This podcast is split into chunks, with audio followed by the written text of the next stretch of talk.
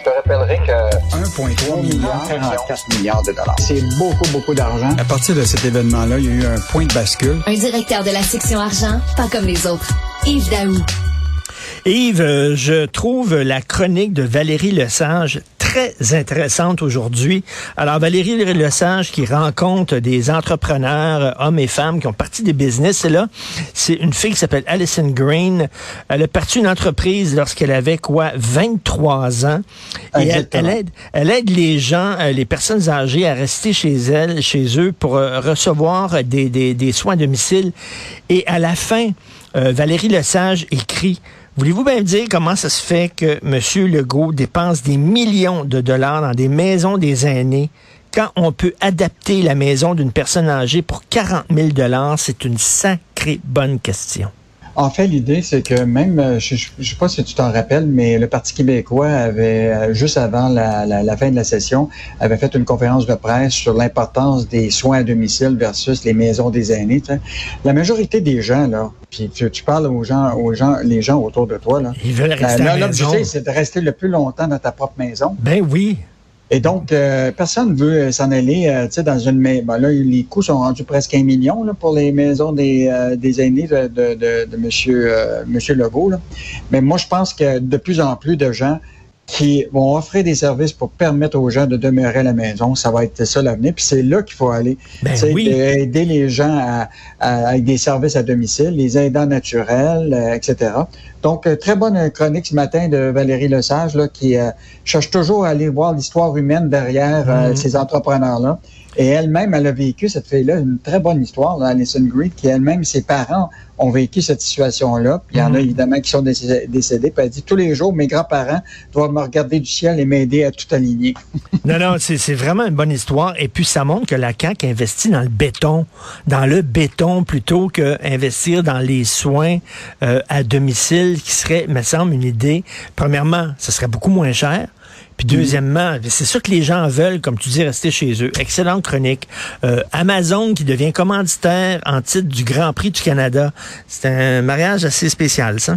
Oui, en fait, l'idée, c'est qu'on a appris ça tard euh, vendredi. Ça n'a pas été très euh, ébruté, là, mais le journaliste Sylvain Larocque a, a trouvé cette information. Donc, la course, euh, le, tu sais, qui, qui va commencer la semaine prochaine, là, donc, euh, va avoir euh, le titre là, de ce qu'on appelle le, le, le Formula 1 AWS Amazon Grand Prix du Canada 2022. Et là, ce que la, la question qu'on se pose, c'est que cet événement-là, là, tu le sais, c'est très subventionné. Hein? Le, le Grand Prix du Canada obtient du gouvernement du Québec, aussi la Ville de Montréal. Écoute, on leur verse à peu près 18,7 millions par année à la F1 pour les droits de tenir cette course-là.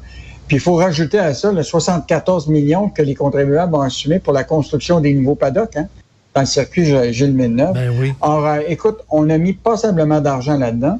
Puis là, la, la question, c'est évidemment, les gouvernements, ils sortent tout le temps leur économiste pour dire, évidemment, c'est des retombées économiques qui sont toujours très difficiles à évaluer. Euh, mais ce qui est assez fascinant, c'est de voir Amazon qui devient commanditaire d'un événement. Et on sait qu'Amazon, euh, c'est pas le, ceux qui payent le plus grand impôt ici au Canada là, Eh ben et au non. Québec. On s'entend pour dire qu'ils ont des filiales un peu partout à travers le monde pour leur éviter de payer des impôts.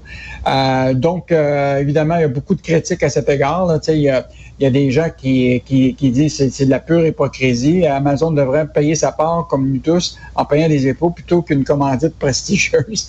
Euh, et évidemment, euh, Alain Deneau, qui, qui est souvent sur les dossiers de, de, Ben de, oui. de paradis fiscaux qui dit euh, écoute, toute cette gang-là, la Suisse, Monaco, c'est des assises de cette industrie-là, des, des paradis fiscaux pour sauver de l'argent.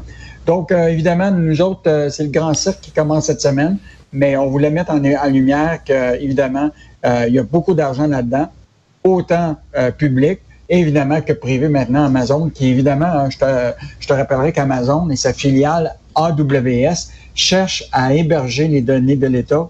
Euh, il y a eu déjà pas mal de contrats qui ont été octroyés à Amazon, sa filiale, pour héberger les données de l'État là, Mm. au cours de la dernière année. Donc, euh, ils ont intérêt à être présents ici au Québec pour aller chercher des contrats publics. Bref, le Grand Prix, euh, après la pollution et l'exploitation sexuelle, maintenant, c'est euh, l'évasion fiscale. Écoute, là, c'est la, la tempête parfaite. Et bien sûr, on parle d'inflation, puis euh, écoute, ça, c'est une affaire qui était écrite dans le ciel. Les taxis, ça va coûter plus cher, certain, parce que l'essence coûte plus cher. Ah, c'est clair. Déjà, écoute, une augmentation de 17% pour les taxis, c'est quand même incroyable. Et donc, euh, là, on se, demande, mais là, c'est à partir de, septembre. Et là, on se dit, euh, écoute, les, si, puis même les chauffeurs de taxi disent que même à 17% c'est pas suffisant pour ben, couvrir les coûts de, de, de taux, d'essence, etc. Donc, euh, imagine-toi si le même matin, les jeunes demandaient des augmentations de 17% de salaire. Ça marchera pas. Hein? Donc, euh, à partir du, 12 hmm. septembre prochain, là, la Commission des transports a accepté d'augmenter de 17% les tarifs de base.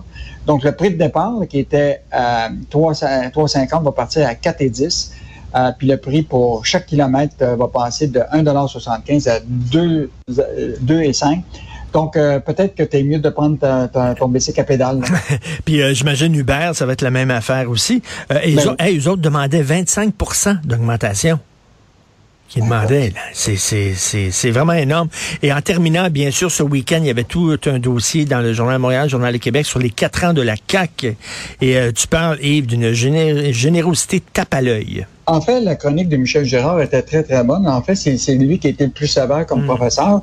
Euh, en fait, ce qu'il dit, c'est que c'est pas compliqué. Là. Le, pour l'exercice financier en cours, là, le gouvernement là, a été chercher 18 milliards de plus que par rapport puis ça, c'est impôts, taxes, droits, permis, etc., que depuis 2018 et 2019, là, écoute, alors qu'ils vont nous donner en cadeau 3 milliards. je, fais l'analogie, mettons, là, ton père te donne 3 dollars, mets ça dans ta poche de droite, puis dans la poche de gauche, il y a la main, puis t'en prends 18 dollars. fait que, mettons là, que si tu regardes ça d'un point de vue comptable, c'est vraiment pas une bonne affaire. Donc, Michel revient là-dessus en disant, sais, la générosité du gouvernement Legault, ben c'est un peu du tape à l'œil parce que la réalité, là, le cadeau qu'il nous paye, tu te l'es payé toi-même. ben oui, tout à fait. Euh, puis euh, il arrive tout le temps avec des projets tape à l'œil. Puis euh, la maison des aînés est un projet tape à l'œil. Les maternelles 4 ans aussi, les espaces bleus, les labs écoles, tout ça. Ça a l'air bien beau, le troisième lien, mais ça va finir par coûter cher. Puis c'est notre argent en plus. Puis, puis, en plus, la dette du gouvernement du Québec s'élève actuellement à 207 milliards, en hausse de 22 milliards. Donc, euh, le prochain mandat de, de, de Legault ne sera pas aussi facile que celui-là. Là, tu as, vu l'alignement des planètes, là, les taux d'inflation élevés, ben la question de l'endettement des gens, les prix des maisons qui sont surélevés. Euh, écoute, euh, tu vas voir, la situation économique reste d'être beaucoup plus difficile pour le gouvernement Legault.